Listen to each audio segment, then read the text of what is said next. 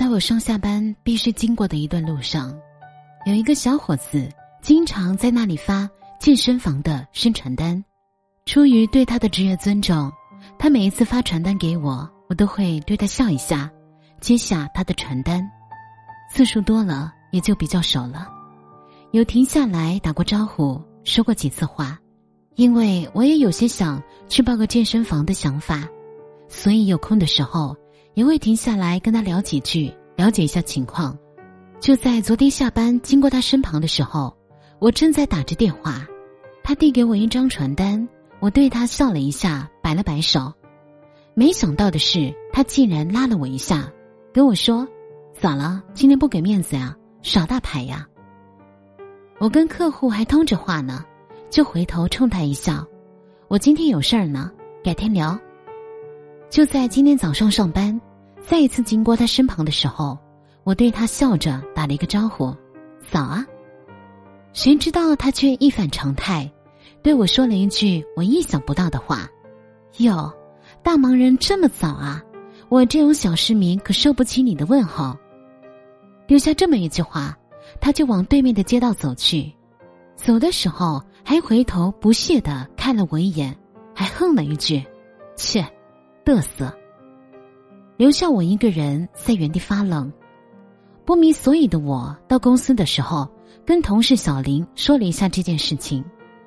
小林听我说完，接着就跟我说道：“你接受他的传单，跟他聊天，可以理解为是你对他的好，因为你尊重他的职业，所以你选择了这么做。”可是，你有没有想过，你本可以不对他这么做的。你和他并不相识，不是朋友，也不是亲人。你的身份对他而言只是一个路人，相比其他素不相识的路人，你是一个有利于他人工作的路人，仅此而已。对他好是你的权利，而不是你的义务。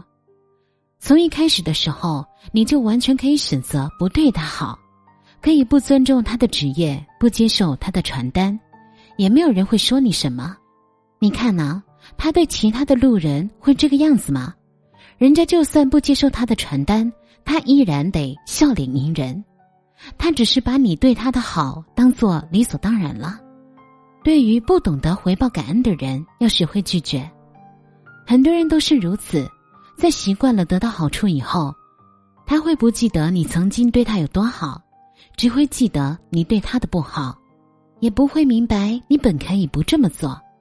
他只会觉得你就该如往常一样对他那样好。别把我对你的好当做理所当然了。不知道你们有没有想过这样一个问题：我们在生活当中是否也曾经把一些人对我们的好当做了理所当然呢？我们或许会在每天买早餐的时候，对卖早餐的老板说一句谢谢。但是我们却很少对养了自己十几年的父母认真的说一声谢谢。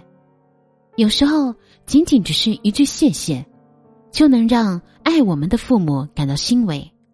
我们或许经常会在外头跟朋友说自己的厨艺有多好，改天做顿饭给你们试一下呀。但是，可曾认认真真的为爱人做顿饭呢？有时候，亲手做一顿饭，对于爱人。或许比你送他的礼物要更加珍重呢。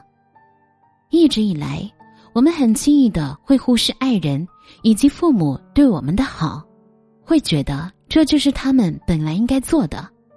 但事实上，他们对我们的好只是一种权利，而不是义务。他们可以对我们好，也可以选择拒绝。别把别人对你的好当做了理所当然。不要在某一天收回了对你的好的时候。感到怨恨，你要知道，你要做的从来就不是抱怨，而是感激。说好的三年不见面，用我们的爱把时间留住。你笑着说，这是我们的考验，我们的约定。就这样，三年又过了，我还是回到这个地方，闭上眼，等你的出现，空气中吻你的脸，我还记得我们的约定，一辈子幸福的约定，为你写的那首歌，也偷偷的掉泪了。我还记得我们的约定，我比以前还更爱你了，连那风都笑我了。我想他会告诉你的，我更爱你了。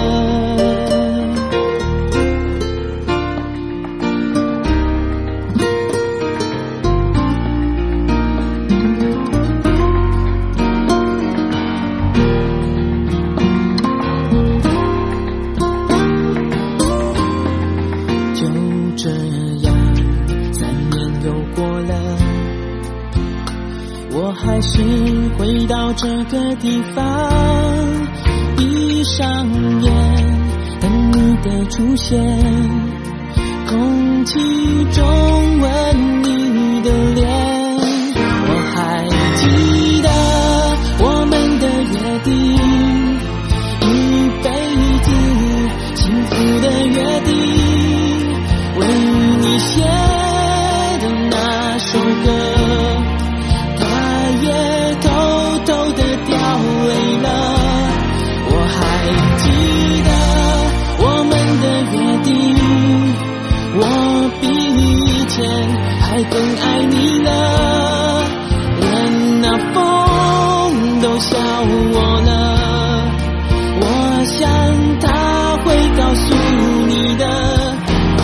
危机